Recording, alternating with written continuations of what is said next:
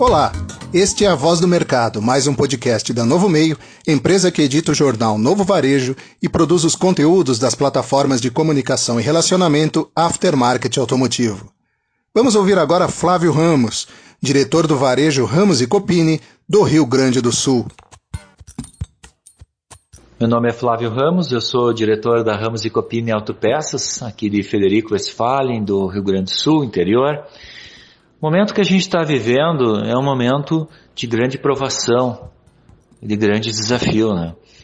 É, e desde o início a nossa empresa ela tomou todas as medidas que foram possíveis ser tomadas, até porque nós vivemos, estamos vivendo é, dia um dia após o outro, momento a momento, e tomando as decisões que são, são necessárias. É, por exemplo, protegemos muito nosso caixa, ah, reduzimos todas as despesas, se adaptamos a todos os decretos e normas, né? Hoje estamos trabalhando ah, com menos de 50% da equipe. Os outros 50% estão de férias ou estão no programa do governo, e até porque nós utilizamos o programa do governo para evitar demissões. Foi um cuidado que a gente teve. A gente protegeu o caixa, protegeu os salários e protegeu o emprego. Tá? E estamos performando nesse momento agora, depois de uma parada, depois de uma volta mais lenta, agora a gente está fazendo algo em torno aí de 60% a 70% de uma venda normal, com menos de 50% da nossa equipe. A expectativa é difícil se dizer. Qualquer pessoa que faça qualquer é, projeção vai estar chutando. É porque as incertezas são muito grandes. Aqui nós estamos vivendo um dia após o outro, momento a momento. Estamos, estamos analisando, é, não estamos entrando em agressividade, fugimos totalmente das notícias, não estamos acompanhando nada, estamos vivendo uma realidade diferente, a nossa realidade.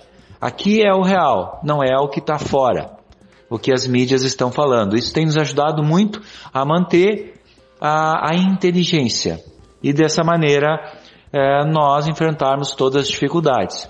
E teremos muitas pela frente, né? O mercado está se adaptando. Vai haver falta de produto, vai haver aumento de preço, já está acontecendo aumento de inadimplência e assim por diante. Então, é, vamos trabalhar dia após dia. Quanto à relação na, na cadeia de negócio, distribuidor, cliente, quanto aos nossos clientes que são consumidores finais e mecânicos, nós não cobramos juros, nós não cobramos multa, nós não protestamos ninguém e nós renegociamos bastante. Isso ajudou a gente estar mais próximo e o cliente entender que nesse momento a gente está do lado dele.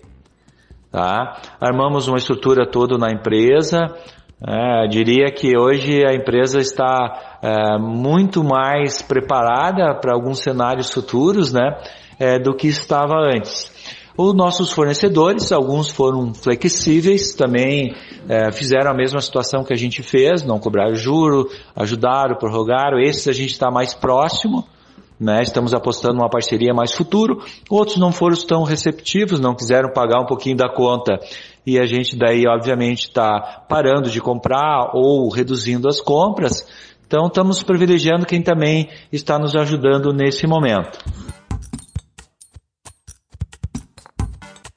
Uh, uma certeza a gente tem quanto aqui da nossa empresa. Primeiro, não vamos voltar ao que era normal. Não existe possibilidade nenhuma de voltarmos à normalidade. Então, nós estamos trabalhando forte, mas muito forte, treinamento e qualificação, mesmo nesse momento. Porque a gente sabe que vai ter, pós-pandemia, um mundo diferente. E nós vamos precisar estarmos melhor. Então, eu fiz um compromisso comigo. Eu vou sair melhor da situação. E convidei a todos que eu quero que estejam junto comigo no meu barco, navegando nesses mares difíceis e perigosos. Essas pessoas que eu quero comigo, eu estou também provocando para que saiam melhor e nós vamos ter sim uma empresa melhor é porque a gente vai se adaptar e com muita inteligência vai fazer as mudanças e vamos estar mais preparado para o que virá e para um crescimento também. Agradecemos a participação de Flávio Ramos, diretor do varejo Ramos e Copini do Rio Grande do Sul.